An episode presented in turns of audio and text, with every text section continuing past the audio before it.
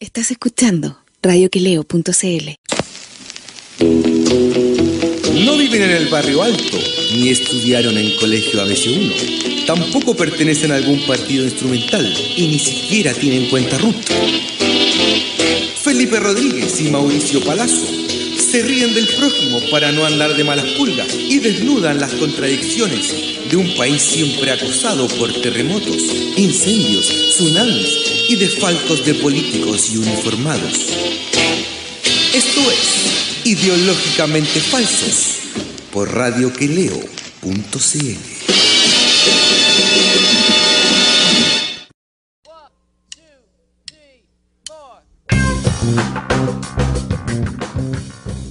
Hola Chile, hola a todos, estamos eh, como todos los lunes con eh, nuestro compañero habitual de, de este mes de transición, Renato Castelli. ¿Cómo estás Renato? Hola, hola, hola, ¿qué tal? ¿Qué tal? Un homenaje a Mauricio y a Julito Videla. ¿Ah? Oh, grande. veras, weón. De veras que desapareció Julio Videla hace. ¿Cuánto? El viernes, pues. El viernes fue. No, medio pencaso, weón. Fue, fue terrible, weón. Fue una muerte inesperada, weón. Tipo que todavía daba. Bien. Pero, Pero súper raro porque, ¿cachate? Eh, sí. Ataque y, cardíaco. y él, claro, pero te digo, pero es que él tenía problemas al corazón, ya había tenido unas operaciones en el corazón, y siempre Sí. dicen que, por ejemplo, un eh, enfermo cardíaco no puede estar en un lugar como, no sé, una terma, un sauna, porque, weón, le, le- con el calor, la presión, weón, se sube y se puede ir a la chucha, weón.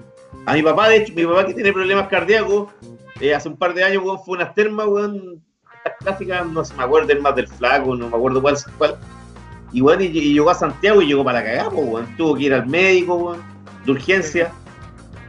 ¿Cachai? No, ese incidente en, la, en las termas, en los saunas, en los moteles, en, el jacuzzi, ¿cachai? Hay gente que no está acostumbrada al jacuzzi y de te viene así como una especie de desvanecimiento. ¿Ah? Y es complicado en un motel.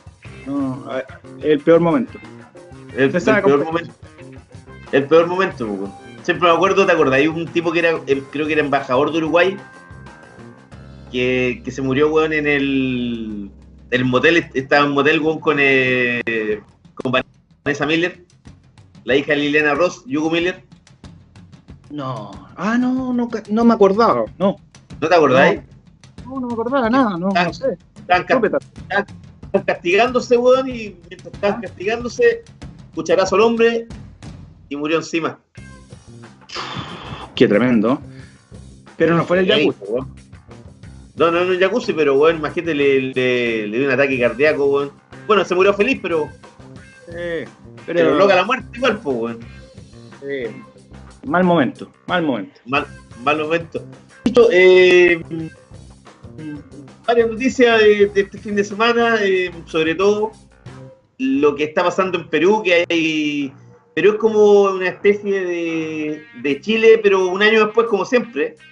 Eh, lo que está pasando en Perú con, el, bueno, un presidente que duró cinco días, Manuel Merino, que para mí fue un, un golpe de Estado que le hicieron a Martín Vizcarra, el, el otro presidente que había asumido hace poco, poco tiempo también, llevaba un año y algo, dos años creo, pues, con eh, el lugar de Kuczynski, Pedro Pablo Kuczynski, eh, que, lo, sacaron, del- lo, lo sacaron, asumió eh, Vizcarra, Vizcarra le, le hicieron la cama weón, en el Congreso, porque no tenía el, el- el apoyo par- parlamentario, pusieron a, a Manuel Merino, quedó la, la escoba, quedó la cagada en Perú, duró cinco días y ahora tiene un nuevo presidente, el cuarto en dos años. En cuatro años, ¿Por qué? perdón. Porque Vizcarra tenía apoyo, po. tenía apoyo popular, ¿no? Y se Tenía notó, apoyo popular. Sí, Claro.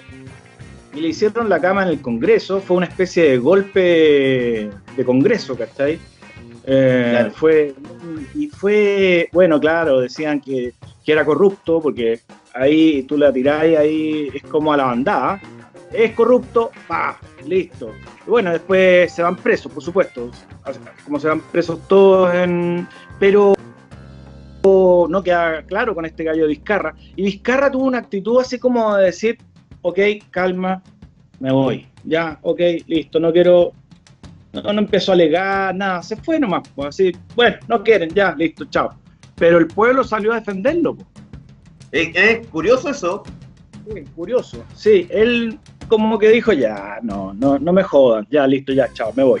Y, y el pueblo se alzó ahí terriblemente fuerte. Bueno, y por supuesto que los pacos peruanos, como todos los pacos, eh, son unos perros. Y bueno, mataron a dos cabros, a balazos, perdigones, golpes. eh, Con dos muertos se fue este gallo, Merino. Con dos muertos, sí. Oye, y, y a Vizcarra decía que se le habían cobrado porque él disolvió el Congreso el año pasado. ¿Te acordáis que se renovó el Congreso completo? Eh, y eso fue como una especie de. Esto fue como una especie de, de vendetta de, de- del Poder Legislativo peruano, para sacarlo, digamos. Pero yo Y- entiendo que eso, eso está dentro de las leyes, la- de, la- de las reglas. Él puede disolver el Congreso. Claro, Claro. Sí, sí, sí.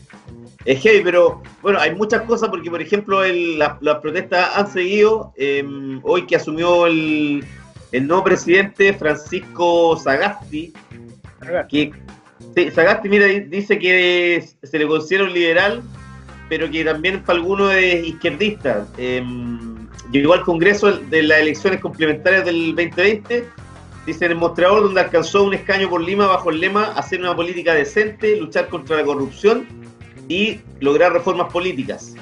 Tiene 76 años, tiene su año ya. Eh, y dice que, eh, que este domingo se, presentó, este domingo ayer, se había presentado una lista única encabezada por la congresista Rocío Silva, eh, que no fue escogida, sino que en su lugar eh, estaba en la misma mesa Sagasti, que sí logró sumar los votos requeridos para, para ser presidente. Él dice que eh, eh, desempeñó cargos en el gobierno revolucionario de la Fuerza Armada en la década de los 70 y fue un alto ejecutivo del Banco Mundial. Él va a estar hasta, y tal, si no le hacen un golpe de Estado, debería estar hasta el 28 de julio del próximo año cuando ya hayan elecciones nuevamente en, en ese país. Entonces, ¿estuvo en los años 70 con Alvarado o no? ¿Con quién? ¿Con quién? En los años 70. No sé, eso dice acá en el mostrador, no, no dice con qué presidente estuvo, pero dice que estuvo en, en los 70. Igual en, en, en difícil, por ejemplo, en, eh, en, en Perú como que no hay izquierda, weón. Yo creo que quedaron traumados después de lo que pasó con Sendero Luminoso. Claro, sí, había que tratar de descolgarse y desprenderse lo más posible de la izquierda. No, no, no, no tiene. La izquierda no, no funca. No funca. No, no, funca. No. No. Después la matanza No. de Sendero Luminoso, asociada después con las matanzas de Fujimori. Claro. Solo algunos eh, tienen algún tinte izquierdista, pero, pero se, se descuelgan rápidamente. Eh, ¿Cuál es? es rara la, es muy rara la política peruana. es muy rara. Igual es heavy que eh, lo que me da risa también del, de- o me llama la atención más que me da risa, que en el fondo los peruanos han adoptado muchas cosas de lo que pasó en Chile el año pasado, ¿cachaste? Sí, bueno, el, el- el himno a los prisioneros, por ejemplo, claro. La, El himno de los prisioneros, hay, hay una tía Pikachu también, la Pikachu, claro.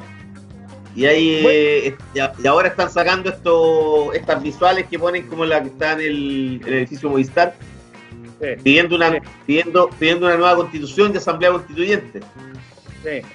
Todos los movimientos sacan cosas de todos lados. ¿no? ¿Ah? Eso es un copy-paste. Ahora creo que se murió el, el inventor del copy-paste o el copy-paste. eh, y copy-pastean de todos lados. De aquí la primera línea sacó muchas ideas de combate callejero de lo que pasaba en, en Ucrania. ¿Ah? En Ucrania, claro, claro. que allá los que combatían contra eran más neofascistas que nada. Es rara también la situación ucraniana, pero el combate en las calles siempre es el mismo. Entonces aquí se ha adoptado y ahí en Perú también, en Lima, es el mismo tipo de lucha. Bueno, y los pacos también actuando con la misma fiereza y, y radicalidad absoluta, disparando a los ojos, a la cara. Bueno, se habla también de 40 desaparecidos, una cuestión que no, no está clara. Son 40 detenidos, 40 personas que no se sabe dónde están. Eh, es una cuestión que Amnistía y organizaciones de derechos humanos están pidiendo aclarar, porque obviamente que un, sería un drama tremendo. Sí, sería un drama y eh, también eh, es curioso cómo en general en, en todo Sudamérica están hay como una, una, una, nueva visión, yo creo, política en, todos estos países, como que ya el sistema colapsó, el sistema neoliberal. Eh, hay, hay como una. Eh, porque es raro, porque todos estos países somos como muy similares, aunque, aunque Chile quiera distanciarse, por ejemplo, del resto. Yo siento que todos vivimos como procesos similares y eh, están cambiando en, esto, en estos instantes. Como que la gente quiere que haya más, eh, más igualdad, que, que, que, el choreo no sea tan descuadrado como ha sido hasta ahora. Eh, puta, ojalá que ojalá que Perú vaya bien. Eh, Bolivia, que hace una semana eh, volvió bueno, a, a, a, tener democracia después de un golpe de Estado en noviembre del año pasado, donde echaron a Evo Morales. Argentina, bueno, Argentina que tiene lo suyo también, con muchos problemas, que están endeudadísimos. Bueno, Brasil, ¿qué decir? Brasil, ¿cachaste que hay un candidato alcalde de Bolsonaro, un evangélico que, que dicen que puede ser alcalde de Río de Janeiro? Así es, pues. los, los evangélicos son, son los grandes embajadores de la derecha en la política. Son los nuevos, son como esas frut, esos frutos nuevos de la derecha. ¿ah? Ahí encuentran su, cómo pueden desarrollarse bien ahí en, el, en, los sectores populares. ¿Cachai? Antes fue la vendida de pomada de la UDI popular acá, ya eso se acabó, pero por otro lado tenían, en la otra mano tenían a los movimientos evangélicos. Claro. Y eso se da. Claro. Y la, y la, y la UDI popular, weón, a través de Jacqueline Van Rieselberg, que la semana pasada exigió, ¿cachaste? Eh, escaños para los. Dijo así, puta, si quieren escaños para los pueblos indígenas, entonces ofrezcamos el escaño a los evangélicos, pues. Dijo ella. Sí. No quiere nada, no quiere nada. Fue como tonteando, más que nada. Yo creo que fue como, ah, así, choreada. Pero, pero en el fondo, ahí está. Está tirando, su... la, está tirando la puntita igual, pues, por si la gente no, vende. Ahí está su base. Ahí está la gente, los Moreira. Aunque Moreira no la pasa. No, no la pasa. Igual, afortunadamente, yo siento que acá en Chile, al menos el, los evangélicos, la gente no los pesca como en otros lugares. Como lo, como lo que pasa en Brasil, Estados Unidos, weón, donde los buenos tienen un poder heavy. Además, apoyado weón, por el aliado weón, al, al sionismo israelí también. Weón. Claro. ¿Ah? Parece, pareciera que acá eh, la digitalización de Chile, que es bastante alta, eh. Acá, compadre, con su celu, hasta cabros chicos, también viendo noticias, viendo Twitter, se informan por otro lado, y eso ha permitido que la información sea un poquito más, eh, que pueda permear ciert ciertas capas eh, ideológicas duras. Y por ahí yo creo que se ha sabido, se sabe mucho. ¿ah? Esas son las por eso los evangélicos no pueden vender su pescada ya. Claro, claro. Acá han tenido un problema, problemas bien grandes. Pues, el pastor Durán, ¿te acordáis? Sin ir más lejos. Claro. El pastor Durán que, que en el fondo, weón, cachate que después del viejo desapareció y, y todavía eh, tiene cierto poder, pues, weón. No, si el poder lo tiene. Tienen mucho poder. Pero no trompetean tanto. Eh, bueno, ahora, ahora va a venir un bus, nuevamente, el bus de una, una payasada que se llama Observatorio Legislativo Cristiano, eh, que, bus de la que libertad. Es un bus de la libertad. También es otra cabeza de pescado, vendida ahí en ese tono, pero que ya, ya es un chiste, ¿cachai? Ya se ve como un objeto de, de chiste nomás, no, no tiene mayor trascendencia. No, Sí, ya no, la sociedad chilena, ya pasó eso, pasó. Pasó la tontera de los pastores, esto y las monedas, el tontorrón que tiraba las monedas para arriba y que iba a llover oro, y, y que acusaba a todos de, de infieles. De Pura- infieles. pura- ¿Cachai? Eso ya, ya, ya está como fuera del, del arco chileno. No, como que superamos Sí. Ya, ya- sí, afortunadamente en, Chile como que eso ya se, se mira como mofa, weón. No, no hay nadie que se lo tome en serio. No, nada, nada, nada. nada. No, no, y además no que, ¿te acordáis, ¿te acordáis que el año pasado cuando fue lo, o hace dos años lo del bus este de la esperanza? La, la líder del grupo, Marcela Aranda, que tenía además un, un hijo trans, transexual, Sí. y que ella lo, lo- lo tenía cortadísimo, o cortadísima, no sé si es hombre o mujer, no, no cacho bien. Pero lo tenía cortadísimo y, y ahí como que ya, a- ahí quedó el tema, po, weón. después ya el bus de la libertad no existió más. po. ¿Y dónde estudió esa señora? Marcela Aranda, Sí. en el colegio Calasanz. ¿Ah? Lindo, cole- lindo colegio católico ese, weón. La, la vieja loca. Sí. Oye, weón, pero ¿y, y los curitas del Calazán cómo eran? ¿Tocaban a los, a los cabros o no? ¿Sí? ¿Tocaron algunos? Sí. eh, después empezaron a salir denuncias, claro. Después de, de toda la eclosión de, de denuncias sobre delitos ¿Era ahí, sexuales. los- claro, ahí, pero no fueron muchos, pero los tipos tenían la oportunidad, porque había unos retiros a Mayoco que eran, eran siniestrísimos. Me acuerdo que, o sea, ahí tenían un coto de casa los curas como para entrar con todo. Pero no se, su- no se supo de muchos casos, no, menos mal. Bueno, mi curso era bastante hardcore, o sea, yo creo que no se metían por eso. Porque Ah, se, se podrían haber llevado una, una mala sorpresa. Cabros, cabros malos, cabros malos así con calle. Entonces, eh, a los, No les dejaban pasar una. Claro, los curas sabían eso. Entonces se metían con, con pendejos que más inocentes. pues. Pero no fueron muchos. Pero, pero sí, por ejemplo, habían cabros que decían que había pasado el rector del colegio y los despertaba y le preguntaba, ¿con qué estás soñando? ¿Ah?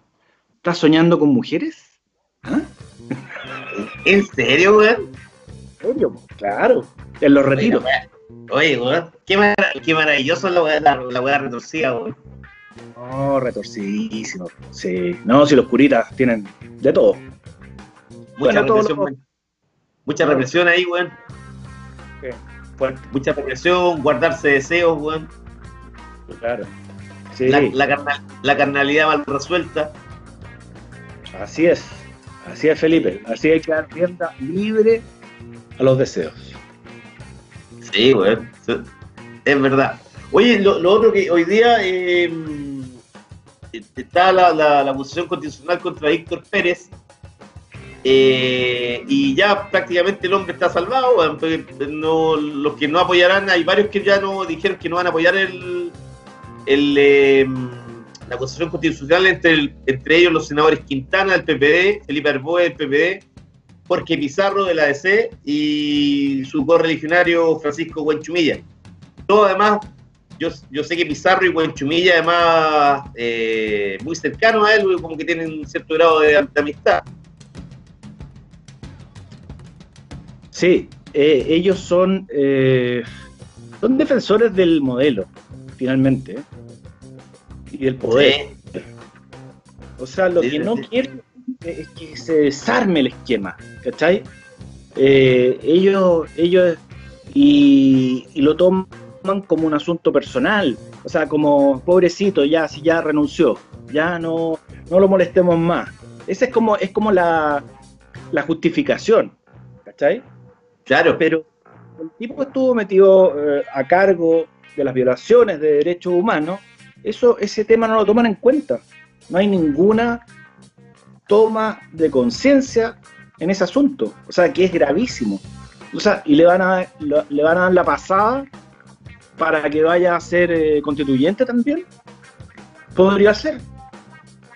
o sea, no, me- no me extrañaría, imagínate si, si, si Gonzalo Blumen quiere ser constituyente, si eh, ¿cómo se llama? Pablo Longuera quiere ser constituyente. No me extrañaría que un pinochetista como Víctor Pérez podría decir, yo quiero ser constituyente y ¿qué me lo impide? Claro, y tengo el apoyo de progresistas como, como Huenchumilla, como Jarboe, gente, pero así de, de, del ala izquierda. Por favor, ya dejemos de decirle a esa gente, por favor. No, no lo son, no lo son. Y nunca lo han sido, y nunca lo han sido. Carbó es un tipo, pero reaccionario al máximo. Sí. Siempre metió el poder, pero de la forma más oscura. Y lo peor que es joven todavía, weón. Pero es que, claro, le gustó mucho el poder.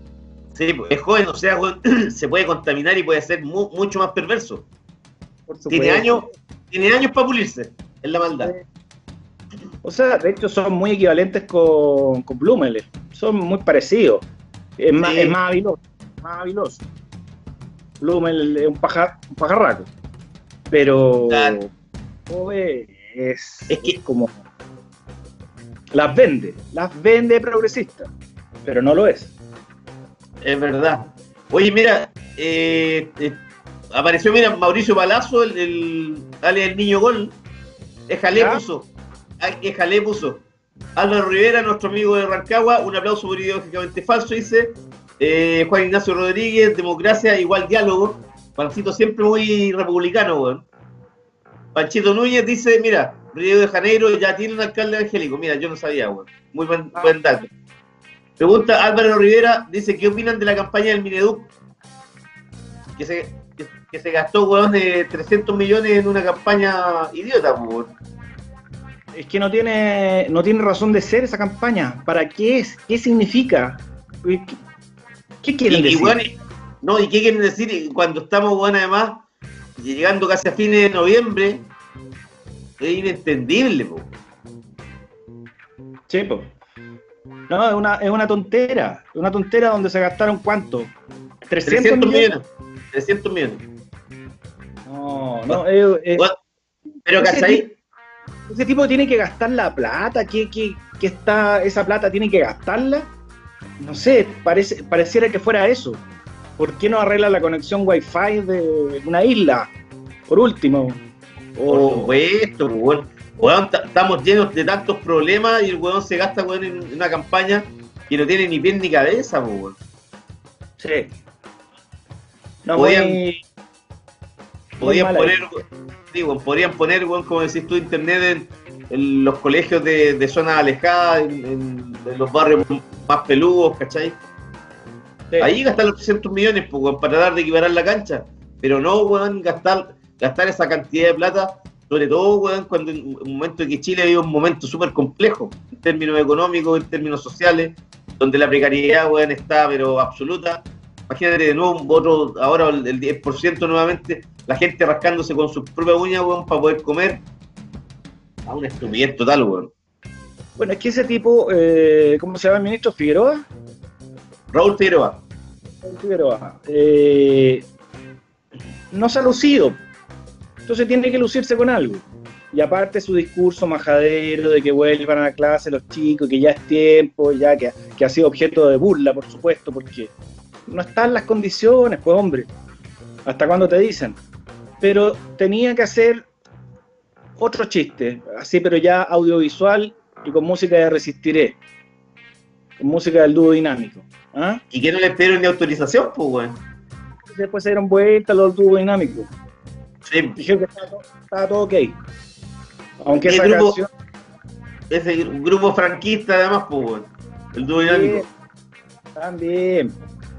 Pero que la canción estaba inspirada en el papá de uno de ellos, que había sido preso de los franquistas.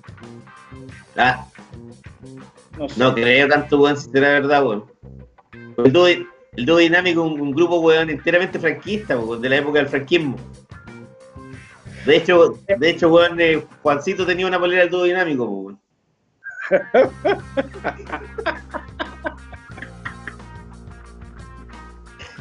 Oye, Chicho, vamos a la, a la música porque tenemos que contactar al invitado, ¿Te parece?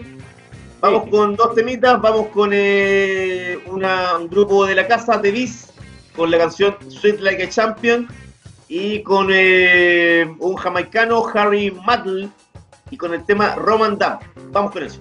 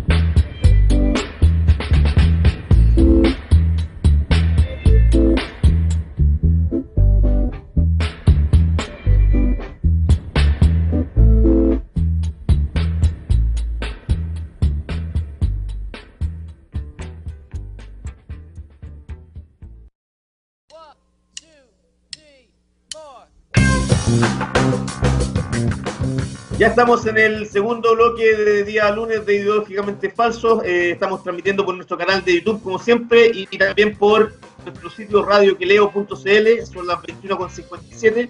Y estamos con eh, eh, nuestro invitado. Nuevamente estamos con el cine, el cine chileno que este año está sacando muy buenas películas. Eh, en esta oportunidad estamos con Jorge Riquelme, que este fin de semana estrenará en Chile, porque su película ya se estrenó en, en España, en Europa, en otros lugares, su película Algunas Bestias. Eh, ¿Cómo estás, Jorge? Hola Felipe, muy bien. Hola Renato, ¿qué tal? ¿Todo Hola. bien? Sí. Cuéntame un poco de, de tu película. eh, que está- estábamos hablando eh, fuera de, del micrófono mientras escuchábamos la música, que la, la filmaron en apenas 10 días. Yo ayer salió una entrevista a Bernard Herzog en, el- en la tercera, donde él también decía que le, le preguntaban que cómo él trabajaba, hacía tantas cosas, ya ahora que incluso que está más viejo y todo, cómo él grababa tantas cosas, tantas películas, documentales. Yo decía que por lo general él no se tomaba mucho tiempo para, por ejemplo, grabar una toma, eh, darse dos días para grabar una toma o que eh, ser tan puntilloso, sino que él decía ya, vamos a hacer esto y esto, y vamos a hacer así, y se grababa. Tú hiciste prácticamente lo mismo porque estás como 10 días, eh, el trabajo súper, tiene que estar todo muy compenetrado en, en lo que van a realizar, ¿no? Sí, es una metodología de trabajo que he venido desarrollando, que, que realicé en Camaleón en mi primera película y que lo repliqué ahora en algunas bestias con, con un proceso de maduración y de aprendizaje. Y es un sistema que centra en un guion que no tiene diálogos, que no es un guion convencional, pero sí que tiene un arco dramático claro, definido, y, y hago un trabajo muy grande de, de desarrollo y de creación de los personajes. Voy trabajando en muchas reuniones, algunos ensayos con el elenco, hasta que tenemos claro el perfil del personaje, sus motivaciones y cómo se relaciona con cada uno de los otros actores en cada una de las escenas. Entonces, la escena generalmente, que es la que está en el guion, la, la filmo, pero lo que me interesa es la que viene después de esa escena que está escrita, la, la que Ah. no se, la que no se puede escribir, la que aparece y la que emerge. Entonces, son las mejores escenas, son las que va sucediendo después de, de esa acción más intelectual, más, más controlada, para encontrar la acción en, en una verdad y, y- y sí necesito grandes intérpretes como, como Alfredo, como Paulina, como Millaray, como la misma Consuelo, para que, para que puedan sostener la acción dramática y pueda funcionar la película. Eh, es un sistema, creo que, que resulta, que resultó en Camaleón y, se vuelve a consolidar ahora en algunas bestias. Oye, eh, sí, Jorge, eh, caché eso en, en la película, que bueno, el elenco es fantástico, o sea, tenéis a Alfredo Castro, a la Paulina García, a Mirai Lobos, Gastón Salgado, por decirlo, esos cuatro, porque los otros también son buenos, pero son menores. Pero estos, estos, estos son grandotes, actores grandotes ya. ¿Cómo, cómo te llevabas con ellos, tú siendo casi un debutante en el cine chileno y ellos son ya consagrados? Así, ¿cómo, ¿Cómo era ese diálogo con ellos? No, yo son son actores muy generosos, son, son gente muy comprometida, que trabaja muy bien. Obviamente cada uno tiene una personalidad y mi trabajo es casi de psicólogo, de, de ir generando un vínculo con cada uno, generando una obsesión también por lo que estamos trabajando. A nivel de dirección ellos se dejan dirigir, son, son actores muy generosos y muy humildes y creo que este sistema le- le- les gusta mucho porque, porque hay mucha, mucha adrenalina, hay mucha vida, mucha verdad en, en cada una de las escenas y, y otra cosa que hago es que, voy generando un misterio porque en cada una de las escenas que están escritas hay información que los otros no saben. Entonces puede entrar, ponte tú, Alfredo a una escena que no está por guion, que él aparece y entra con un objetivo, entonces rompe todo lo estructurado. Entonces eso los va manteniendo siempre en alerta al elenco y, yo tengo solo palabras de, de agradecimiento y de admiración con todos los actores, incluso los más jóvenes, para mí son brillantes, Consuelo Consuelo Carreño, la, menor de la familia, fue ovacionada en todo el mundo porque, porque era su primera película y tiene, tiene muchas acciones y muchas escenas difíciles con, con Paulina y con Alfredo, y que no es fácil debutar y, es como jugar en la selección chilena inmediatamente. Entonces, eh, súper bien. Y Andrew también, lo que hizo en Mala Junta, lo que hizo en, en sus otras películas, es un actor joven pero muy potente. Sí. Eh, cuéntanos un poco, porque la película, eh, lo que estamos hablando también antes, el, se estrenó primero en España, luego de que se abrieran las la salas de cine en España, hubo muy buenas críticas, yo leí la, prensa de un, par de diarios, te trataron muy bien. Eh, ¿cómo, ¿Cómo llegó a estrenarse primero allá que acá en Chile? Sí, eso fue, bueno, fue el tema de la pandemia. Eh, la película obviamente iba a tener distribución porque ganó el festival más importante de España como es San Sebastián, entonces eh, había mucho interés de los distribuidores españoles por tomar la película y luego cuando ya cerré con uno, eh, estuvimos siempre ahí como ese tira floja que se venía esta pandemia que, que, cada vez se fue tomando el mundo, que al principio partió como en China, luego empezó a agarrar Europa, entonces estábamos en ese momento y, y como ha sido todo este año ha sido una incertidumbre, entonces no sabíamos qué hacer y finalmente lo, los distribuidores españoles apostaron por, por lanzarse en las primeras, la primera apertura de cines, de salas de cine. Y la gente igual respondió, obviamente en un, en un, menor número, en España se consume mucho cine, pero había mucho miedo también, o sea, los aforos era a la mitad de sala, con protección y todo eso. Y en Chile teníamos estreno para abril y nos cayó la pandemia y desde ahí que quedamos encerrados y decidimos esperar, dijimos ya en noviembre van a estar las salas abiertas porque queríamos que la gente la viera en la sala, pero...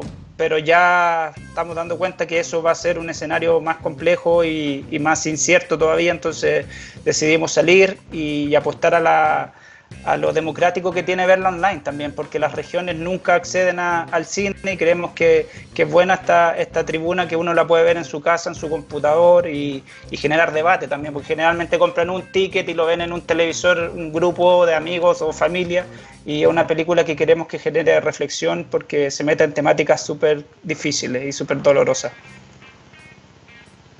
Oye, Jorge, eh, a mí me pareció que el, el, uso de la música era muy, muy tremendo combinado con, el, con la fotografía. ¿Ah? Eh, no sé, se mezclaba este ambiente, porque esto está ambientado en una isla que es la isla Chaullín. Chaullín. Mm. Eh, se, se, mezcla esa naturaleza desbordante, unos paisajes realmente de, de postal, así muy, muy lindos, y, la música te va dando el tono eh, ominoso, una especie como de, tú sabes que algo malo está pasando, no sabes cuándo va a pasar y cómo se desarrolla, pero, pero le da un ambiente no, no, no diría de terror, pero sí de, de, de extrema incertidumbre. Eh, y, esa, y esa música acabo de cachar, y una coincidencia porque vamos a programar algo de, de electrodoméstico, es de Carlos Cabezas. Correcto. ¿Cómo ese, ese relato ahí musical? Fue súper interesante. Carlos también hizo mi, la música de Camaleón, entonces ya veníamos con una manera de trabajar en, y, y, más encima yo recurrí a él, yo estaba viviendo en Londres el, tiempo que estaba montando la película y, con Carlos teníamos una manera de trabajar, de, conversar mucho previamente, de, tener un imaginario común, una poética, un, un, cine de referencia. Y como tú dices, como que Carlos vuelve a, a trabajar con, con atmósfera, con, con la generación de tensión, de una latencia de peligro, de misterio y, y, creo que, lo, que, que, se conjuga muy bien con la apuesta fotográfica que hizo Eduardo Booster, un trabajo también de, de fotografía, de alta fotografía, de alta cinematografía, que, que, muestra este paraíso de esa isla donde en el paraíso que, crece el horror, que, sucede lo peor, entonces creo que, eso, esos factores van, van haciendo una tensión que va va generando una carga atmósfera muy grande que es como tú dices, como una latencia de peligro que no sabemos por dónde va a salir, ni, ni quién es el culpable, ni quién es el malo, entonces uno se va, se va metiendo. Y también la película está entramada en una, en una familia y, y uno puede ir siguiendo a todos los personajes dentro de la isla, que, que, es muy interesante. Y la isla es una joya en sí misma, es una isla que tiene solo una casa, es un decorado que ya se lo quisiera Scorsese, ¿cachai? Está perfecto y, y la isla apa apareció, ¿cachai? Fue, fue súper lindo. ¿Mm? La isla siniestra. ¿Cómo? La isla siniestra. Oye, Jorge, ¿cómo, cómo llegaste a, a esa, esa, isla? Porque eso queda en la décima región, ¿o no? Queda en Calbuco, Puerto Mono, ah, una Calbuco, hora va, va, hasta Calbuco y de ahí te cruzas en lancha. Todos los días teníamos que cruzar con las dificultades de, de, del, del, clima del sur en mayo, con frío y todo eso. Y la isla llegó a mí, yo estaba buscando un lugar para aislar a la familia. Quería ese dispositivo de tener una familia que quedaba atrapada y empecé a buscar en todas las zonas del sur donde podía haber un, un amigo o algún conocido con casa que, que se llegara en lancha. Y un amigo ¿Ya? llega y me dice, oye, tengo un amigo que tiene una isla que está perfecta. Y yo, ¿quién tiene una isla en este país? ¿Queréis que lo llame? Y, ¿Y era Piñera? Sí, pues yo pensé que Piñera Lux y que alguien así me iba a salir. y resultó ser un amigo, Miguel, que es un músico que, que, que, también trabaja en cine, entonces hubo un fiato inmediato y, y creo que, que, que, la película se vuelve un octavo protagonista y, y que se ter, termina de articular el guion. Yo reescribo el guion una vez que viajo a la isla. Entonces ahí ah, mira. Articulo todo nuevamente, porque antes era una familia mucho más acomodada y todo, y cuando llego a esa casa que se está cayendo a pedazos, me pareció interesante que quisieran eh, salvar esa casa y construir un hotel ahí. Entonces, esa dependencia económica también y meternos en esas capas políticas de, de necesitar la plata que tiene Pali en este caso, que es la, la, la más fuerte, la matriarca de la familia. La mamá, la matriarca. Sí, pues era interesante que ella tuviera y toda la humillación que te lleva a pedir plata, pues y pedirle plata a los suegros, entonces era una situación que también rozaba el humor negro, entonces era muy, de, muy decadente todo lo que pasaba ahí.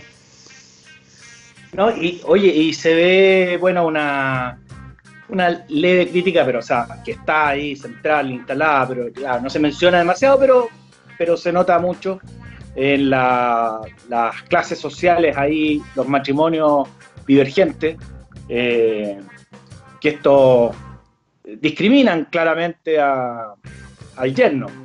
¿ah? Sí. Hay un conflicto ahí duro, ¿cachai? Y el otro quiere hacerla, pero se ve, y es, y es muy chilena esa cuestión. ¿ah? O sea, sí. eh, eh, ahí se articula el, el Chile completo. Sí, ¿ah? La familia. Sí, pero ¿sabes qué? Yo también pensaba un poco que era, que era muy chileno y me fui dando cuenta que es muy universal. El tema del clasismo, de las castas. La primera vez que yo la presenté en Toulouse, los franceses a carcajada limpia con Alfredo, así como, como después, de hecho era un corte que no era el final y después le bajé un poquito de humor porque ya me, asustó un poco el tema de...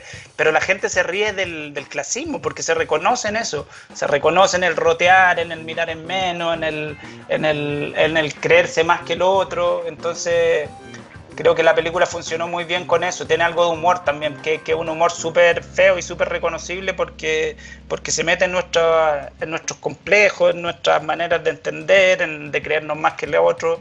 Y, y, eso es muy interesante. Y darle eso también a Alfredo, un actor que, que puede explotar eso muy bien, y a Pali. Eh, fue muy interesante que es un trabajo que hice también en Camaleón, que tiene que ver el tema de las clases sociales, también está articulado desde ahí, como hablar desde la política, pero desde una manera más subterránea, no tan discursiva ni panfletaria, sino que el público se lo lleva y eso es súper interesante porque la gente lo conecta. Claro.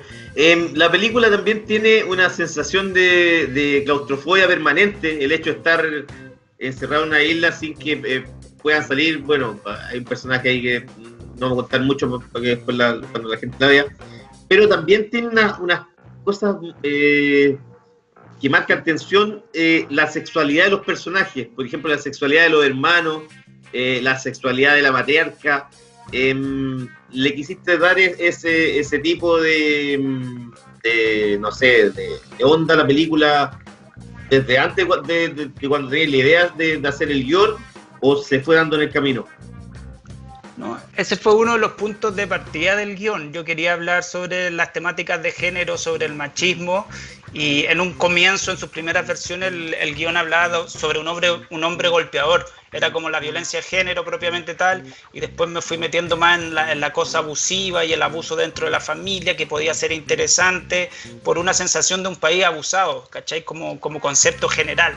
Y, me parecía interesante que eso estuviera en todos los personajes, porque el personaje del chico con la hermana, si bien están jugando, hay un tema de, de que él la trata de besar como bien incestuoso, eh, o se ríe de ella, o la golpea, o la bota, eh, que estaba con el machismo incipiente, luego el personaje de, de Pali como, como, como esta terrateniente que es capaz de tomar todo y todos los que son inferiores le pertenecen casi, y, generar esa tensión con, con el otro personaje que, que, que es el, el, autóctono de la isla, el que cuida, el que mantiene el equilibrio precario, y si bien no es una película de, de sobrevivencia o que están en riesgo, es perder las comodidades, es, es vulnerar a la, a la, burguesía, ¿cachai? Pierden el, pierden el sí. Instagram, pierden en el internet, eh, pierden el agua, eh, las comodidades también, pero, pero su vida nunca está en riesgo real, ¿cachai? Están en un abandono de encierro, de, de, de cuarentena. Entonces, súper interesante y fue, y fue súper lindo lo que, lo que, la relectura que tuvo después cuando estuvimos todos encerrados, como mirarnos hacia adentro también como, como, como familia encerrada, ¿cachai? Como, y todo lo que generó eso, porque también ha hecho mucho daño, la, la violencia de género se explotó y, y, todos los horrores que se deben haber vivido dentro de las casas en, en esos encierros también. Claro. Sí. Oye, Raúl, Raúl, Morales nos dice, eh, antes de hacer la pregunta, quería preguntarte, o sea, contar un poco de qué va la película. La película también está en una isla eh, donde hay un matrimonio con hijos, invitan a sus suegros a, a pasar un fin de semana y, y, con la secreta intención de pedirles plata para convertir esto en un, una especie de reducto turístico. Eh, ecoturístico. Claro. Y, ecoturístico, claro, que está muy de moda. ¿ah? Volver a lo primero. Claro, sí. pero ahí empieza a desmoronarse un poco el proyecto y hay un cuidador ahí que tiene una participación importante. Eh, y ahí se, se, desatan los conflictos, que empieza a caerse todo un poco el mundo burgués, eh, que no tenéis nada, no tenéis ni agua, no tenéis wifi, no tenéis nada, y se empiezan a aburrir finalmente. Y, con los, y ahí empiezan los prejuicios de todos lados, y las quejas, y las críticas y todo. Ese, esa es un poco la, la, idea. Lo que te quería preguntar, eh, hay una escena que es bien decidora, no la vamos a contar. Se, sería interesante meternos en todo el tema de la película, pero no podemos spoilear. Pero hay una escena que, que es una que están jugando en la noche un juego de, de salón, así de tablero, y una, un plano secuencia eterno. Mm. Cuando se desata un conflicto así grandote. Eh, y esa cuestión dura, no sé, no, no, tomé el tiempo, pero serán 15 minutos, 10 minutos, 15 sí, minutos. Debe haber quedado como en 10, como 8 por ahí. Pero en un, en un momento la tiré, tiré los 18 minutos esa vez que la presenté en Francia, que era, que era más larga todavía, después la comprimí un poquito. Ya.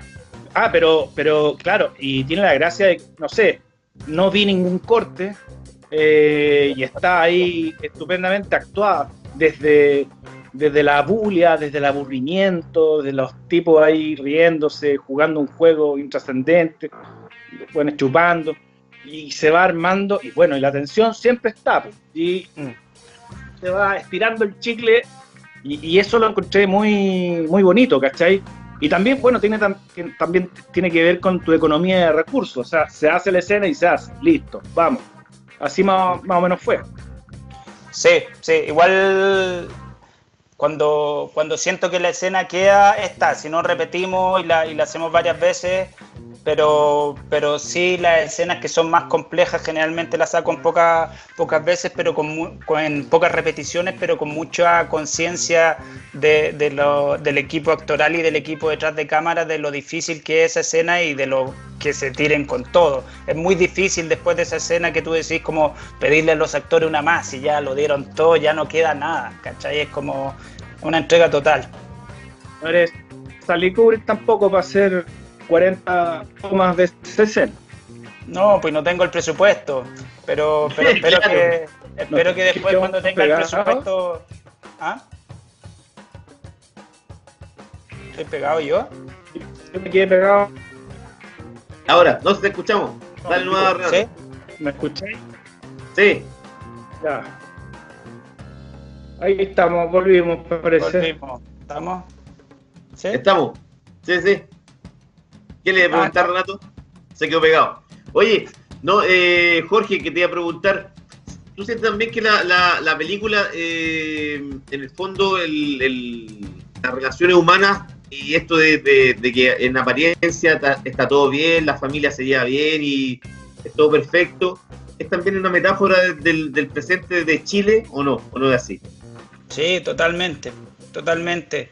Como, como una sensación, la que te decía, como una sensación mala de, de, de sociedad, ¿cachai? Pero aparentemente estábamos súper bien económicamente, todo exitista, todo exitoso, todo mostrando en sus redes sociales lo bien que están, pero con una precariedad y una fragilidad espiritual y emocional súper heavy, ¿cachai? Como, como que corría un poquito ese velo y empezáis a ver las miserias que, que- cada uno tenía, ¿cachai? Con la, la falta de acceso a la educación, a la, a la salud, a la cultura. Entonces, como mostrar eso y revelar también como lo- las clases sociales, los abusos que están permanentemente, pero, pero sin hacer una película directamente panfletaria, sino que fuera una película entretenida también, que el espectador viajara con esta familia y que también esas la- las posiciones de cámara, la decisión de sentar al, al espectador siempre en la cabecera cuando se va a comer o se va a jugar en la mesa. Entonces, hacerlos parte de este viaje y, y que fuera una película entretenida también, que fuera sorprendiendo. Y esa, esa era una apuesta. Claro, claro. Eh, ¿Me escuchan o no? Sí, sí, yo sí. sí, Ya, dale nomás. Eh, no, yo es que me gustó mucho la película, encontré que estaba muy bien en ese, en ese formato crítico eh, y quería preguntarte qué proyectos tenéis para adelante, eh, para dónde, para dónde vais con tu cine. Quería hacer más o menos siempre en esta onda. Eh, mira, mi idea es poder filmar realmente una película como yo siento que se debe filmar una película, he hecho dos, pero a rajuñazo. Y, y sí quiero cuidar mi sistema, mi manera de acercarme a la cinematografía, pero tener la posibilidad de filmar con más tiempo, con más calidad, si es que hay una escena más compleja, eh, repetirla un par de veces, o, o mostrar que podemos hacer cosas aún más difíciles, pero sin perder el sello, sin perder lo autoral, lo único, que, el- que creo que es lo más importante. Y a nivel de proyecto estoy trabajando en una película que se llama Canción Triste, que es mi tercer largometraje que, que lo interpreta Alfredo Castro nuevamente.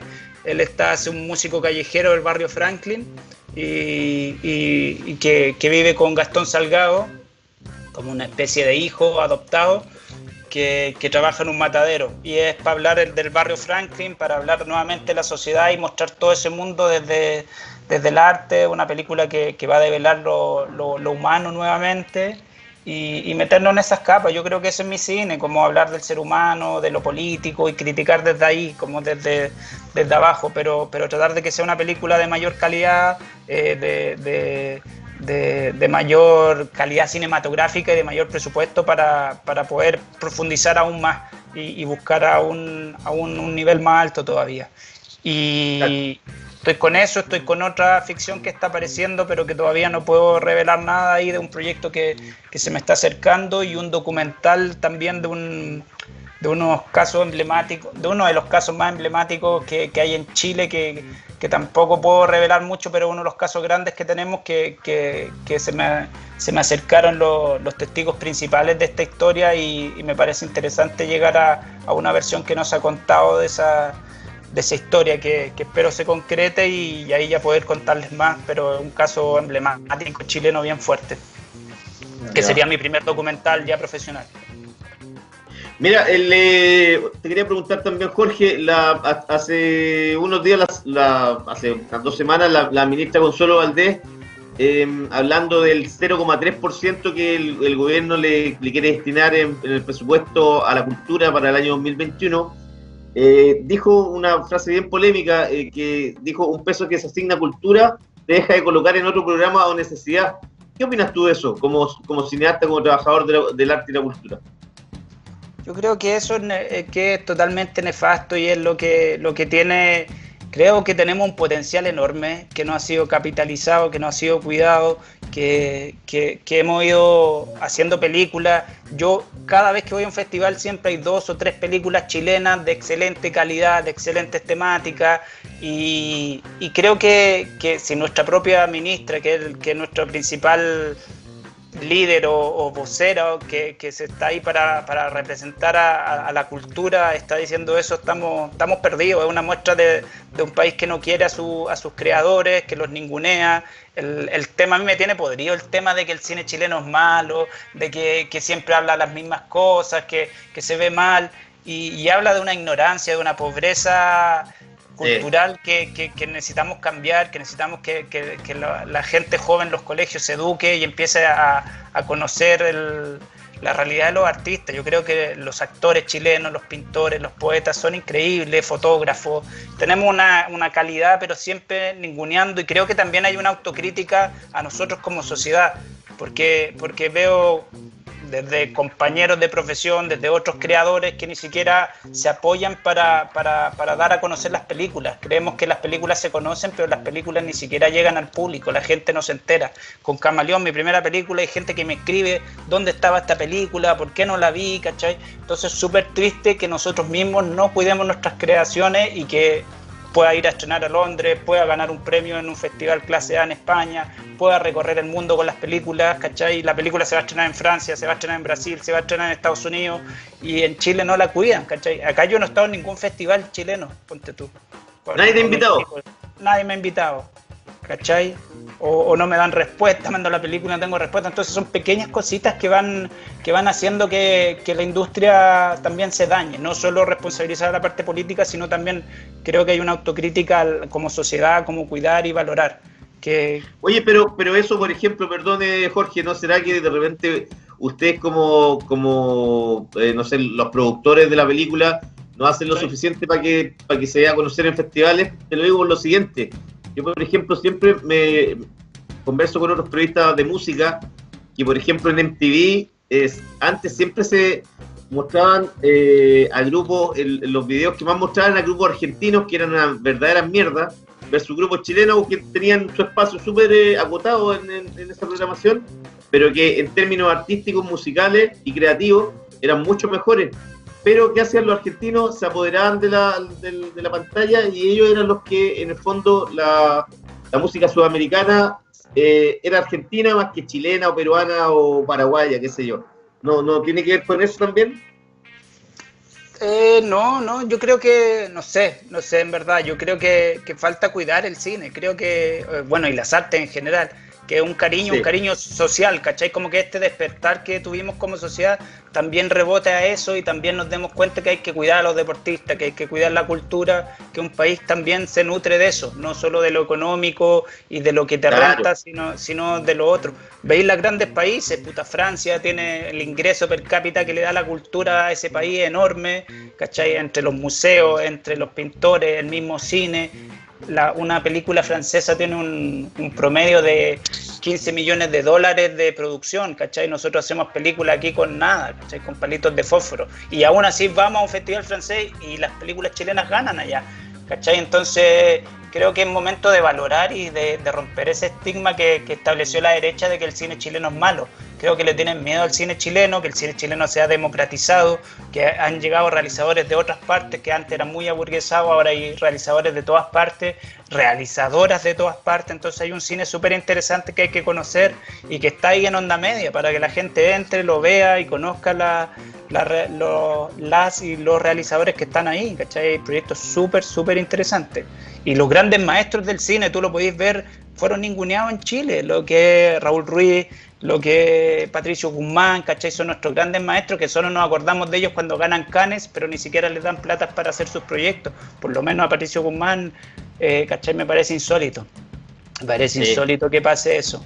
O como esta deportista, ¿te acordáis que estaba entrenando en un basurero con hielo porque iba a ir a, a nadar a Estados Unidos? Entonces ese habla de la, pre- de la precariedad completa de- y la pasión que tenemos los que hacemos esta- estas locuras que, que hay que cuidarlas y apoyarlas más y yo creo que el público se va a sorprender cuando vea documentales, películas, todo Claro. lo que hay. Claro, que además, por ejemplo, si, si las películas son buenas o, lo- o el nivel del arte, el deporte, que se ve en general es bueno, lo que genera en la gente identidad, compromiso y la- los, los cabros más jóvenes ven, dicen, puta, si, hay alguien que puede hacer, por ejemplo, una película buena como, el- como la, la tuya, yo también lo puedo hacer, pues, ¿cachai? No hay, no hay ese, ese temor a, porque sentís que gente que, que ha, ha llevado una, una vida o ha, o ha tenido una experiencia similar a la, a la tuya y que puede desarrollarse en, en cualquier área que, en, en la que se sienta capacitado. Y, Sí. y eso sirve para el país, por ejemplo, yo me acuerdo ahora que estáis hablando de lo de Francia, eh, en Alemania Angela Merkel dijo que la, la cultura era una primera necesidad para la gente, porque entregaba belleza, entregaba eh, interés, eh, conocimiento, creatividad, cosa que acá en Chile, acá en Chile, por ejemplo, para la derecha, si que no te genera plata, vale mierda, ¿cachai? Mm. Y eso no, puede- eso no puede ser así, weón. No, pues no. No, e incluso creo que las películas chilenas podrían generar plata si se cuidaran bien y se distribuyeran bien y la gente se enterara. Incluso podrían generar. No, no, no van a ser la era del hielo o X-Men, pero, pero sí van a ir agarrando un nicho y son películas que son vistas. En San Sebastián yo tuve funciones de 2.000 personas. Imagínate, 2.000 personas viendo tu película. Entonces, y eso después pasa a la, a la sala. Se consume cine, ¿cachai? Hay que, hay que consumir cine. No, no dejar que todas la- las grandes cadenas, la gente consume lo que era Cinépolis, lo que era Cinehoid, Cinemark, pero, pero las salas chicas quedaron muy abajo y hay que ver esa, hay que, hay que hacer que, que tengan tribuna el cine chileno y el cine latinoamericano. Pasa lo mismo con Venezuela, con Colombia, con Perú, con Argentina. Películas bellísimas, increíbles y que ni siquiera las podemos ver acá. Oye. Jorge, eh, ¿y ahora qué viene para esta película? Aquí, ¿cómo se puede ver? Acá va a estar en punto ticket el viernes 20 y sábado 21 a las 8 y media. Es como un evento, como un show, como un teatro. Tú compras tu ticket y a esa hora parte y tienes esa posibilidad de verla completa en, en alta calidad desde un computador, desde, desde un televisor, incluso desde un celular. Tú te, te inscribes en la página de punto ticket y consigues tu ticket. Y, y- y si bien pues la gente encuentra que de repente son caros, pero es un televisor, lo pueden ver entre 7, 8, 10 amigos, 5 amigos, una familia, entonces se pueden ver, Sí. eh, más- es más económico que ir al cine entre el- la benzina, el estacionamiento, la- las cabritas y todo eso, está democrático y lo puedes ver ahí, solo que es una función, no queda permanente el link. O sea, Ah, el tiene, link. Tiene que estar a las 8 y media para verla y termina a la hora que termina la película. Y si no me equivoco, el viernes 20 va a haber un conversatorio también donde vamos a estar con el elenco ahí desmenuzando un poquito la película y contando algunas cositas antes de la función. Oye, para ir, cerrando ya, Jorge, eh, ¿por qué eh, tan pocas funciones no van a estar? eh, porque el otro día estaba hablando con eh, Maite Alberdi y me dijo que iban a ver eh, de la película de ella, de como funciones eh, prácticamente diarias por un par de semanas. ¿Por qué usted no? No, yo creo que yo creo que sí, yo creo que sí va a volver la película. Estamos lanzando Ya. ahora una- un adelanto, todavía no cerramos totalmente a que podamos llegar a alguna sala. Ojalá, creo que la experiencia es totalmente diferente. Ustedes vieron la película, si la ven en una sala de cine, el impacto, Sí. el sonido, la música y todo eso es aún mayor. Y, y estamos esperando eso, pero, pero creo que van a venir más funciones a futuro. Claro. Ya, pues, Jorge, eh, entonces eh, reiteramos la invitación el- y el, el 20 eh, a las 8 por eh, eh, 8 y media, 8 y media punto ticket punto com. Viernes 20, este viernes y este sábado a las 8 y media, dos funciones imperdibles. Un thriller Eso. que le va a gustar a todo el mundo ahí que lo vea, un viaje familiar con actuaciones brillantes, ganadora de San Sebastián, imperdible. Lo, lo dij- lo dijiste mejor que yo. Algunas veces entonces se, se puede el fin de semana y nosotros eh, que la vimos ya la recomendamos eh, totalmente. Jorge, No, muy bueno. mu- muchas muchas gracias y, y que te vaya muy bien y te vamos a seguir la carrera. De hecho, vamos a ver eh, Camaleones ahora que está en, como nos dijiste que está en onda media, así que le vamos a dar una vueltecita. Listo. Muchas Gracias, gracias, Felipe. Muchas gracias, Renato, por el espacio. Gracias. Vale, que esté muy bien. Éxito. Chao, chao. Chao, Gracias. chao. Gracias. Chao. Y nos vamos a la música, nos vamos con Denver, los adolescentes y electrodomésticos detrás del alma. Vamos a la música.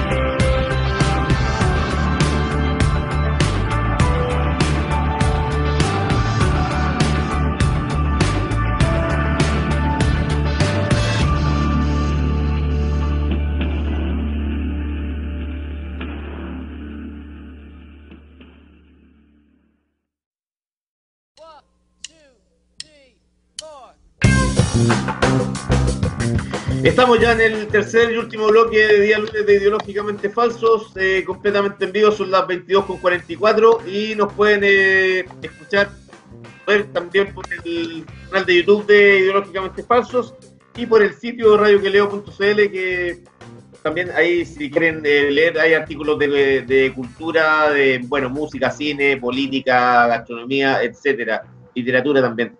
Em, Renato, Ayer apareció una entrevista de, de Gonzalo Lumen, que andaba medio perdido después de su salida de- del Ministerio del Interior, eh, donde deslizó que dijo que eh, todavía había un camino muy duro por recorrer y que lo- como que prácticamente lo peor le había pasado, pero eh, dijo que él planeaba de repente o tenía la idea que podría ser constituyente. ¿Qué te parece? Una Después vergüenza. de, de todo lo que pasó, weón, ¿ah? Para mí es una vergüenza. Una vergüenza. ¿Sí? Yo ¿Por qué?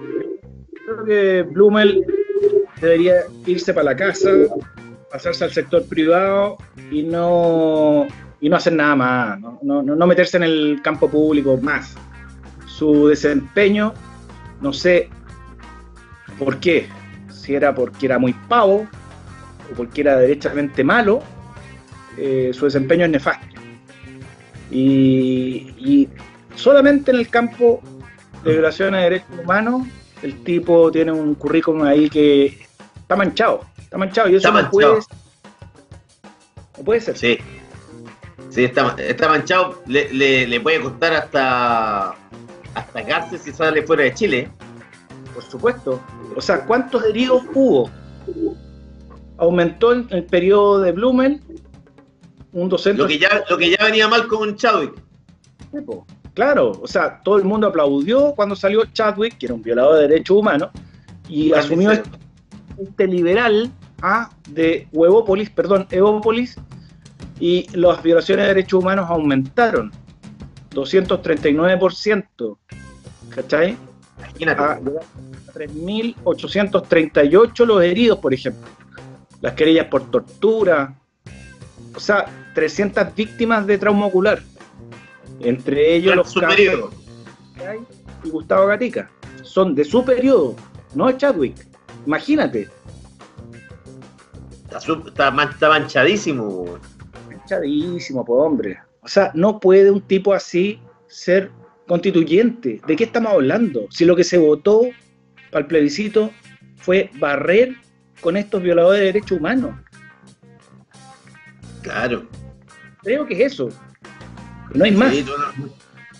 Y oye, pero y lo, más, lo más divertido e insólito a la vez es que Javier Parada, que, tiene weones, eh, opinión en, todos lados de, los medios de comunicación, que le dan una bola que es solo comparable a la de Mariana Elwin, pero sin tener ningún sustento, ni, ni programa, ni gente detrás de ella, eh, valoró que haya vuelto eh, Blumel y decía que era una de los, de los mejores representantes de la derecha. Como que uno no entiende nada, ¿no? ¿Por qué dice, por qué dice eso la parada? ¿Qué, qué hay detrás de eso? No sé qué hay detrás, weón, pero lo, lo más insólito que ella tiene a su padre degollado, su abuelo, su abuelo paterno desaparecido, eh, ve la cantidad, o sea, se sabe la, la cantidad que tú mencionaste de lesionados oculares, dos ciegos durante el periodo de Blumen, y como que eso ella no lo, no, no lo valora tampoco. Curioso personaje. No, no tiene por dónde. ¿Por qué lo avala? ¿Por qué? ¿Qué, qué- qué le encuentra? ¿Ella de, de- de- de dónde sale? ¿De dónde sale esta chica para.? ¿Es de una organización, de algún partido? Eh, ¿De dónde, de dónde salió que puede hablar esta cantidad de cabeza de pescado? Sí, weón. Está, está bien, todo el mundo puede hablar cabeza de pescado, pero ¿por qué te haces un referente político Sin serlo. sin serlo? Y hablando tonteras. Creo que su hermano, ¿cómo se llama? ¿Camilo? ¿Camilo Parada? Camilo, Camilo, sí. Bueno, él ha publicado cuestiones que son absolutamente tajantes en contra de todo este sistema y la figura de Blumel y todos sus cómplices. Pero a ella no la entiendo. No, no, no sé por dónde agarrarla. Claro, inentendible, po, weón, inentendible que le den un apoyo a la participación de Blumel cuando, cuando lo, lo que dices tú, que eh, el tipo eh, es un violador de los derechos humanos, ya, ya quedó manchado. Eh, hizo un, un trabajo pésimo, no sé si, no sé si por incapacidad, eh, inexperiencia, o porque derechamente weón, no, no tiene dedos para el piano, pero su trabajo político fue lamentable, weón. Muy O sea, lamentable. de- de- dejó un triste récord y una triste imagen en Chile. po. Y, siempre recuerdo, ¿te acordás ese día cuando él renunció? Eh, salió entre aplausos, weón. No, si moneda. son, pero si son muy buenos montaron, mon- montaron un show triste en la moneda, weón, aplaudiéndolo. Oye, pero si igual al show de Víctor Pérez cuando renunció, Lo mismo, lo mismo, weón. la misma faramaya. Un escándalo. weón. Son tan nefastos. ¿Cómo, Pero es cómo gente la- como, pero cachai que gente, weón, que montan esos, esos tristes espectáculos, pero no se dan cuenta de lo decadentes que son, weón. Porque no se los cree nadie, yo- ni ellos se lo creen, pues, saben Y que se, ve, un- y se ve patético. Además se ve patético. supongo que saben que es una impostura. Pero no sé, nadie les dice o cree que la están haciendo de oro. Pero es muy lamentable. Este, este tipo debería salir de la política, por supuesto. ¿Qué? Y Evópoli debería disolverse. No son Sí. nada. No, no Sí son son. nada. Mira, di- dice eh, Panchito Núñez, hay mucha gente que defiende a Blumel, según muchos lo del plebiscito gracias a él. ¿Cachai? Eh, mira, también dice Pancho Núñez, muy, muy asertivo, eh, que eh, renunció poco después de que Giorgio le ganó la presidencia en Revolución Democrática. Renunció de Re- Revolución Democrática. Increíble, weón. Increíble esta gente. Aparte que, weón, ellas se pueden hablar, hablar, pero, weón, no- el- lo, lo más divertido y a la vez lo más triste es que no representa a nadie. Nadie. Nadie. A nadie. Ni a, ni a los que se quedaron, ni a los que se fueron, a nadie. No, no tiene por para qué hablar tonteras. ¿Y para qué la pesca? ¿Y para qué la pescamos nosotros? O sea, es que no voy a hablar más de ella. No hablemos más de ella, weón. No más. Hablemos, hablemos de Gonzalo Blumen, weón, y, y, y- y su capacidad como Oye, Ay, la weá, weón. es, un experto, en- debería estudiar botánica. Sí. Ese cabrón no debería estar más en política, weón, pobre payaso, weón. Un gomero, nada más. Siempre se le dijo que era un gomero. Dejaba hacer, dejaba hacer. Y vamos y los pacos, y vamos, vamos, vamos, represión nada más. O sea, yo creo que no había ministro del Interior. Se le puede cargar a él la mata porque tiene el cargo y políticamente él es el responsable. Claro. Yo creo que a él lo, lo tremendamente. ¿eh? Se entendía Bueno, Rosa. Sí, pues, yo creo que lo, lo- yo creo que lo. Y además no hay que dejar de olvidar que Gonzalo Lumen es, es producto, es un hijo político de Cristal Roulette. Ah, mira. Sí, ese es su papá, es su padre político. Tiene su que lo fue, origen en, lo, fue, lo, lo fue dorando ahí en eh, Libertad y Desarrollo. Claro, y en unas alcaldías ahí y en el sur. En el sur, claro. Sí. ¿Qué era lo que, muy- lo que, lo que- ¿te acordás que era lo que hacía siempre la, la derecha que, por ejemplo, pasó con eh, a, a comienzo de la dictadura cuando Miguel Cast mandó a trabajar, por ejemplo, a, a, a Coyhaique, a, a José Jurasek, Claro. que le- hacen esto de, como que eh, son como supuesta eh, supuestos esfuerzos, weón, que los mandan a, a lugares aislados para que conozcan, weón, vivir, Realidad. weón, claro, vivir la realidad y, y para que conozcan la precariedad, po, weón. En el fondo la ruleta hizo lo mismo con Blumen. Claro. No, y como tenía este aspecto así como medio. A ver. Tocaba la eh, guitarra. Ignaciano. Sí, ¿Cachai? po, Ignaciano, sí, Esa onda así como media buena onda, medio barbita. Ah, como que. Como que que tocaba la guitarra, que le gustaba guitarra. el Timani, decía. Por favor, po, no seamos ridículos. ¿ah? Y es un payaso, un tipo que no sabe nada de nada. Y dejó Sí, actuar a los pacos. O sea, los mandó, porque eso dice el cargo, los mandó en la, en la azonada represiva más grande que recuerde esta república desde Pinocho. No, tremenda. Claro. Sí. Nefasto. Nefasto. Para abajo. Fácil. Es verdad, weón. ¿Sabes que no hablemos más de Lumen, weón? Tampoco vamos a hablar más de Bloom. No hablemos, no hablemos más de nada. Oye, hay que hablar de. No, no hemos hablado, weón, de, que- de, de los chinos, weón, que están, se están comprando todo acá, weón. Pero sí es obvio. Obvio. Que se compren todo. Que lo compren. Y somos todos chinos finalmente. Y son, vamos a ser todos chinos, weón.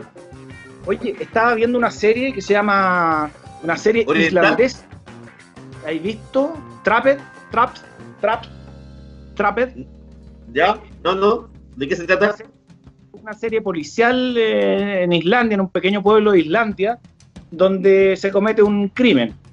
Pero el contexto general es que los chinos quieren comprar un montón de propiedades para hacer un puerto grandote que Ya. sea que sea el, ahí como intermedio entre China y Estados Unidos, una ruta interoceánica por el Ártico. Eh, y es porque ahí está el poder chino y como hay unos viejos que dicen, no, pues esta misma pomada me la vendieron en los años 80, que los gringos iban a hacer esta cuestión. Y al final sonamos todos. Ah, no iba a pasar nada, no, y al final la, la decadencia. Bueno, y, lo- y los chinos ahí en la, en la película, en la serie, están ofreciendo ahí comprar todo, comprar todo y la gente dice, aquí hay una esperanza. Ojalá que nos compren para salir adelante, ¿cachai? Porque ¿dónde Bueno. hay más plata? No, pues si nadie más tiene, nadie más tiene plata, los, los, los mismos gringos, weón, le den una cantidad de plata a los chinos. Claro. Están endeudadísimos con los chinos, pues, weón.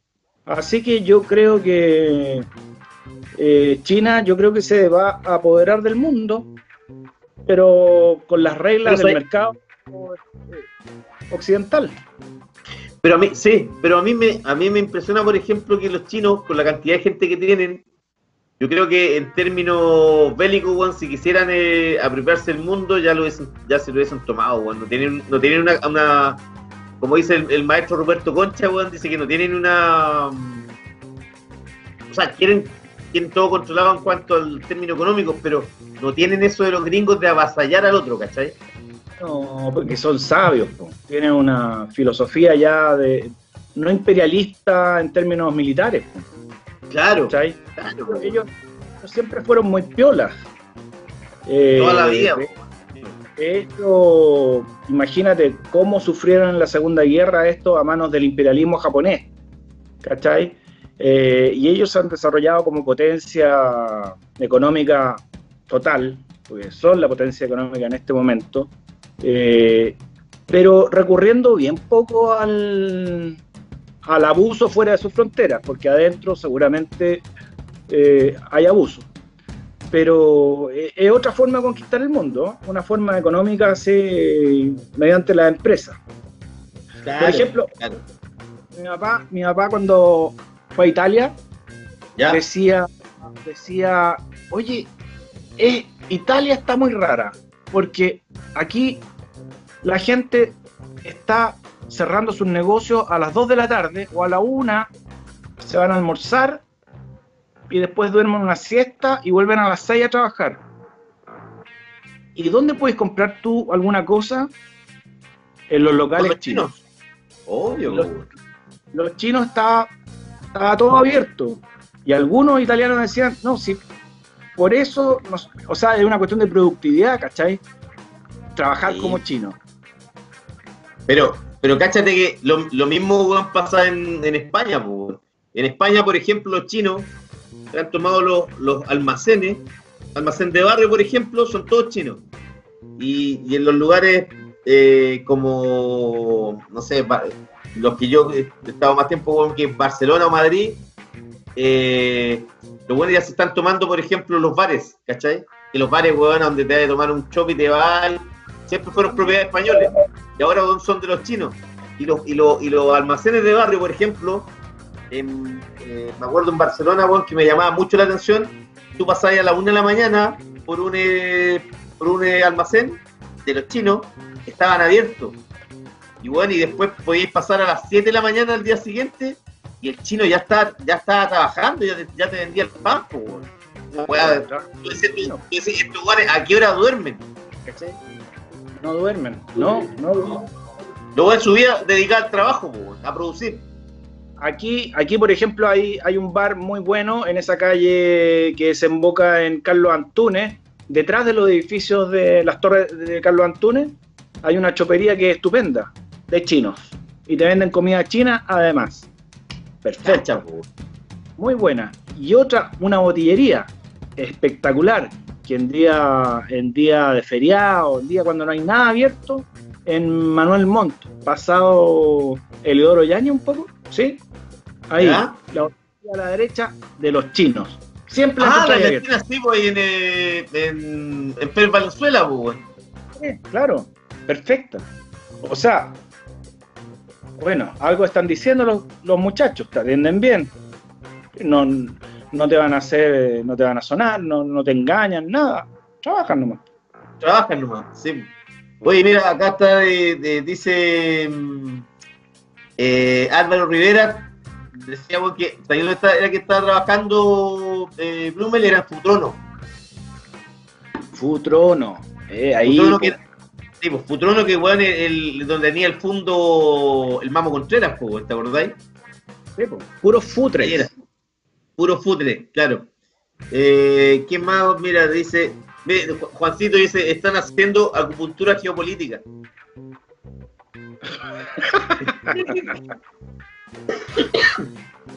Ah, y Ro- Raúl Morales dice, duermen en el local, es tradición. Bueno, en, en el norte, pues bueno, en el norte, a- Arica, Iquique, bueno, también está lleno de chinos, pues bueno. Sí, Sí, pues. los Sí. muchachos trabajan. O sea, estamos enfrentados a otro tipo de, de paradigma del trabajo. Claro, pero nosotros somos latinos, a nosotros nos gusta más el hueveo que el trabajo, pues, estamos cagados. Sí, pues, así, vamos, orientales. así vamos a perder. Sí, Pero yo no pues, digo, bueno. no digo que trabajemos más, no, no digo eso. Perdamos nomás, ¿por qué? ¿Qué vamos a hacer? Sí, pues, ¿qué vamos a hacer? Claro, no podéis competir con esos huevones, estamos cagados, pues. Son super máquinas. Sí, pues, bueno. Y si, y si Pero- le decís que tiene que trabajar 48 horas sin descanso, te apuesto que los huevones lo, lo hacen sin chistar, pues, bueno. Y las hacen, No. pues. Además, Nosotros, Además- nosotros estaríamos alegando todo el rato, porque ya váyanse a la chucha, ¿cómo voy a trabajar 48 horas que se han creído, weón? y son familias, y son familias, ¿cachai? Sí. No, bonito, bonito cómo están conquistando el mundo. Mira, y, está preguntando Raúl Morales, ¿y cómo el pícolo? También trabaja 48 horas seguidas, pues. y a puro pan y agua. ¿Qué es del Piccolo? ¿Cómo está?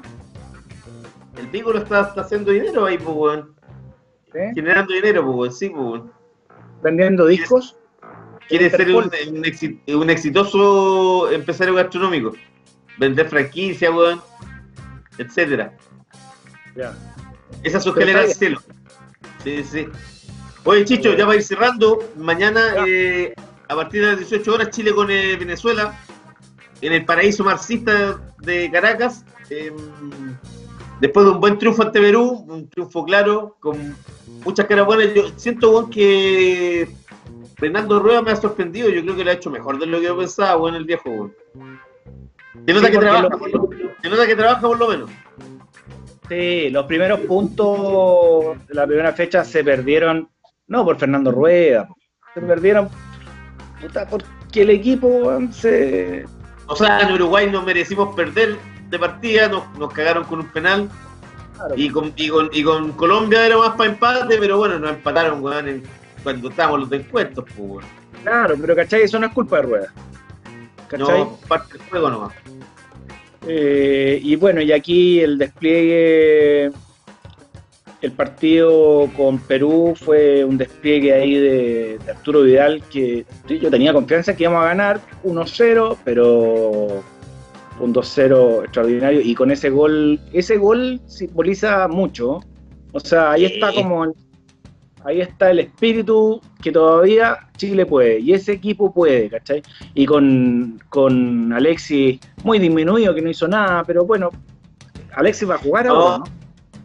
Parece que no, parece que no va a titular. Ya, Pero, pero, pero también está de lo, lo que también eh, el otro día con Perú se notó la participación de Bravo.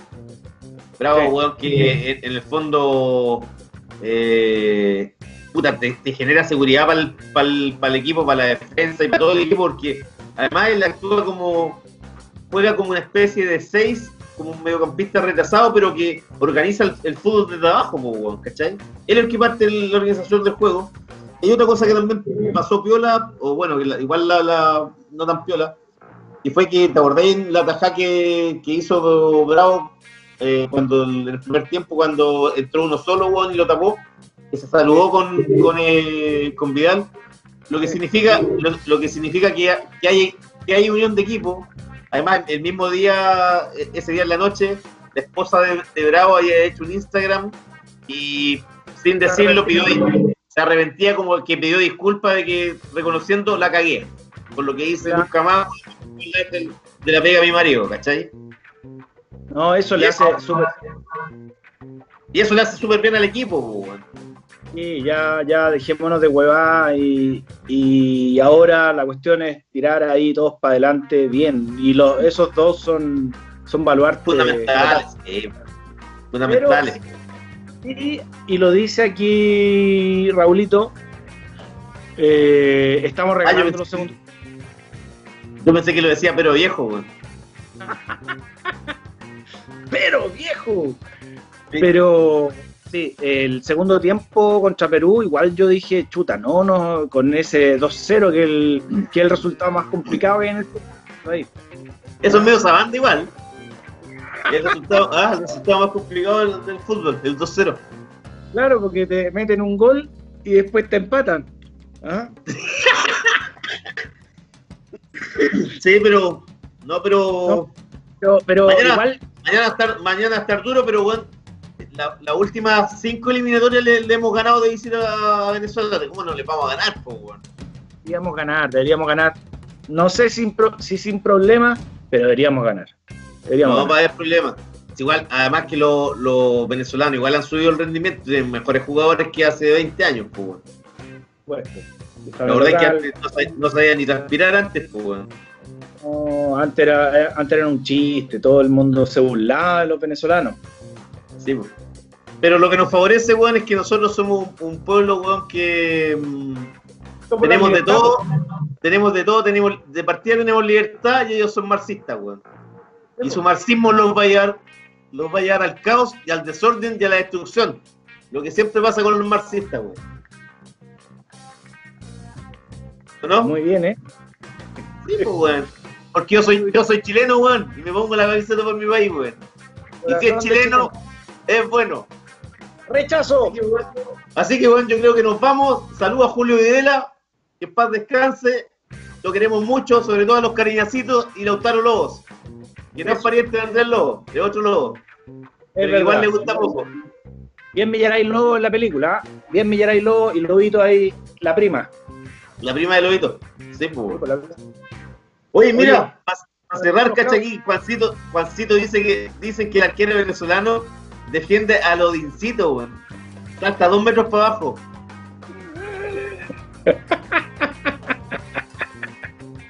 Carlos Rivera dice hay que atender a Soteldo. Ron Morales dice tres titulares menos tiene Venezuela. Puta. Mira, Ojalá ¿Quién que nos traigamos, ojalá que nos traigamos los tres puntos como diría un Sabanda es verdad. Porque es un partido sí. bisagra, ¿no? Este es un partido bisagra, po, sí. ya, Oye, saludos a los muchachos que han andado por ahí, po. Sí, pues. Mandémosle saludos buenos a todos. A, Raúl, a Juancito, Álvaro, eh, Panchito Núñez, weón. ¿Quién más estuvo acá? Mauricio eh, estuvo. Mauricio también a todos los muchachos ahí que, nos están escuchando y, o, viendo a, esta hora, ya son las. Es tarde, ya son las la 11 con 10. Así que nos vamos con dos temitas. Nos vamos con un clásico de comienzo de siglo, The Strokes con Take It or Leave It. Oh, y nos vamos con una cantante que el año pasado sacó un disco muy bueno, una gringa que se llama Mafiel, con su tema Keep the Change. Nos vamos con eso. Muchas gracias, Chicho. Muchas gracias, María José. Chao, María José. Salud y que tengan buena semana. Chao, chao.